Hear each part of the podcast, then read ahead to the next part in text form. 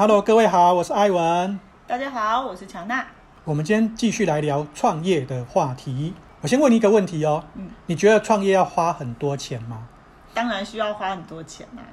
就是我觉得这个钱应该是当你在做创业这个决定的时候，你就是应该会有一定的资金的储备。我们就是简单的想想看，就会知道说你雇人需要花钱。对不对？他每个月需要付固定的薪资，你的办公室需要付房租。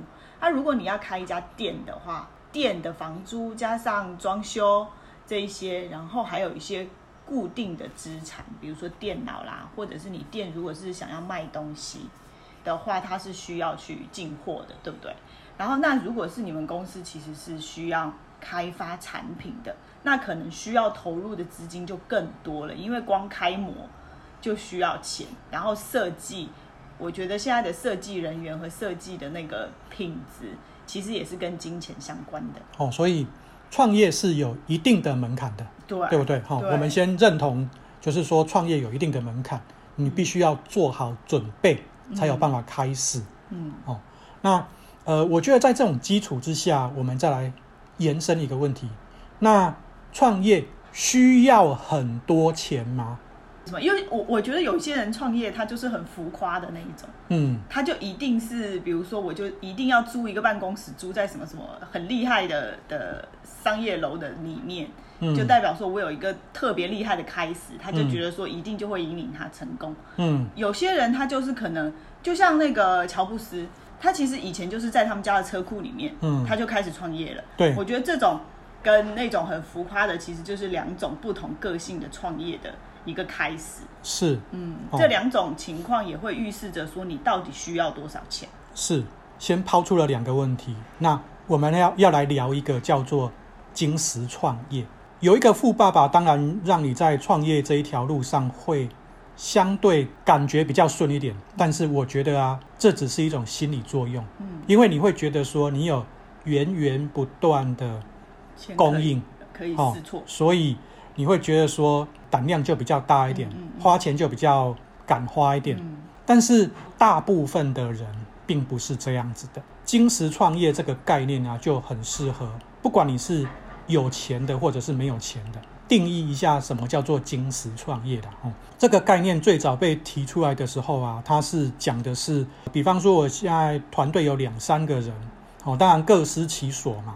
那在这种前提之下，我们会有。呃，一个目标，比方说我要开发出一款牙膏，这个牙膏我们就认为说它可以解决什么牙周病啊，解决什么牙龈的问题呀、啊。嗯、哦，那在这种金石创业的的这种概念之下，他的想法就是说，你应该先去把这个牙膏的成分把它调出来，用市场上你找得到的容器先去把它装着，分去给啊、呃、你的 TA 来试用，哦。那甚至是向他们来推销。那如果他们都会认同你的产品，在这种前提之下，代表你的商品已经验证完毕了，你就可以继续来放大。哦，这个就是一个金石创业的一个启动。在这个过程当中啊，我们讲的都是很基本的一些费用的开销而已。哦，我们没有讲到说哦，我一定要花很多钱去设计什么啊，设计什么。金石创业呀，也有人把它叫做是一种验证式的一种实验的的创业模式啦。我必须要快速的去试错，快速的去让我的产品能够得到一些早期的使用者，而且啊，他们也愿意来买单。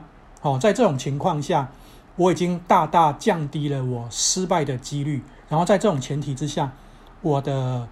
很多的计划就可以比较大胆的来推进，这是一种所谓的金石创业的一个概念啊。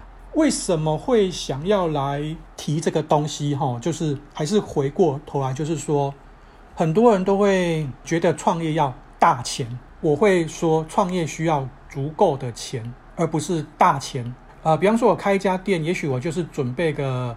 假设五百五百万台币，其实可能对很多人来说都很多了，对开店的人来说都很多了。哦，因为你看嘛，比方说我们在台南，我也许租一个店面也就是两三万。哦，那顶多我再请一个或两个，也许一开始是工读生，那我一个月可能包含我自己的薪资，可能抓在呃七万八万左右，你就会知道说，那我第一年大概可能也就花多少钱。当然你还会有装潢的钱嘛，比方说你可能会花个七八十万去装潢，那你就知道说，哦，我其实启动的资金大概只有可能一百万左右，其他的钱都叫做准备金。准备金其实是让你安心。哦，那周转金跟准备金的多少，其实跟你的把握度有关。你如果觉得说你对你的模式一点都没有把握的话，那你就准备很多钱。可是坦白说，这些钱可能都是浪费掉的，嗯、可能没有你想象的需要准备那么多的钱。如果你准备好的话，哦，就是在我们刚刚讲的金石创业的这个概念底下，如果你商品是对的。我认为后面很多东西都会速度会很快。延伸这个话题，我们就要来讲一点，那到底什么样子的产品才会符合这个金石创业，才会让你少花很多的钱？哦，因为很多人都觉得说我的产品要包山包海，比方说我做一台冰箱，哦，我要冰箱可以告诉我里面有什么库存，哦，要又要提醒我说哦。某一个东西没有了，又要可以很很智能的去控温，然后有很多很多的功能，但是你可能忘记了这样的功能在市面上都找得到。那你如果贸然的推出一个这样子的功能，其实你根本没有胜算。你就要去找出说，那我今天如果要做一个冰箱，大部分的家庭使用冰箱，它的痛点是什么？哦，它有什么还没有被解决的需求？那你如果找到那个点，坦白说，你的金石创业，你的创业会。很成功，搞不好你的项目会被大家电公司所收购，而不会说，诶，我好像做了很多的事情，非常的吃力，可是市场上根本不买单。现在这个年代，其实要生产制造很多的设备都非常非常的容易，哦，甚至是找一个工厂贴个牌就有了，哦，但是到底差异何在？消费者为什么要买你的东西？你有没有一个很强的东西，哦，很很厉害的论述来吸引人，哦，这个是我们想讲的一个重点啊，就是让你在创业的初期能够尽可能的去简化再简化，哦，让你不会做出一个很臃肿，然后耗了你很多的时间，因为每一个功能都需要时间的开发，哦，或者是妥善的安排。在那个过程当中啊，你不止会耗费掉时间，你还耗费掉很多的成本，然后你还不见得取得消费者的认可，因为我们遇到问题都会习惯的用另外一个问题来解决现在的问题。那当你用另外一个问题来解决这个问题的时候，你通常会让你原本的问题没有解决，然后又带进了另一个问题。久而久之，你就不知道你到底在解决什么问题。嗯，这就是很多人失败的原因。对焦回到原本的问题，找到答案，哦，然后再去扩充，才会是一个比较明智的解决方案。就是一开始的时候，其实你要知道你自己的重点在哪里，嗯，你的焦点应该放在哪里？对，我到底要解决什么问题？嗯，哦。而不是说啊，我今天做一个冰箱，就我们刚刚讲的，做一个冰箱哦。我原本是想要解决，比方说家里的小宝宝啊，要冰辅食或者是冰母乳啊，冰什么。可是当我做了之后，我发现我又去解决不同的问题去了。当然，有可能你所设定的那个需求点可能不存在，也是一个原因啊。哦，只是说如果这是确定的的话，哦，那。你到底是不是在真正在解决啊？你所面对的那个问题。回过头来哦，我们就讲说资金的方面呢，其实应该是够用。你应该期待的应该是说，在我够用，也许我只有一年的准备金的情况之下，我下一个年度的准的所需的资金。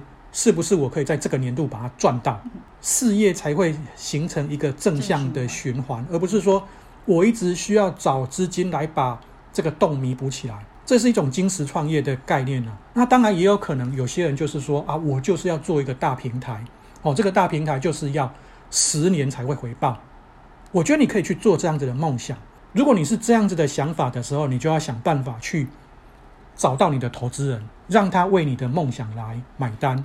这又是另外一个话题啦。我们先不去讨论这个话题，因为以平台来讲的话，尤其是当这种经济比较下滑的情况之下，你不要讲十年，你讲三年，可能投资人都不一定可以认可你的想法哦。那你的投资、你的投资的这种预期啊，还有沟通啊，就会耗费掉你很多很多的时间，搞不好把你的斗志都磨掉了哦。所以。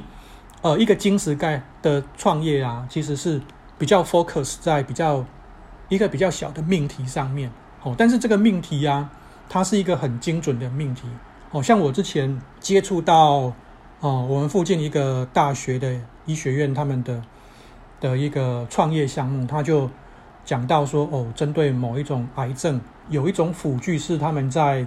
呃，癌症术后，然后一个复健的过程当中必备的一个东西哦。那像这样的东西，他们已经在呃临床上，在复健上面呢、啊，已经确定它的需求了。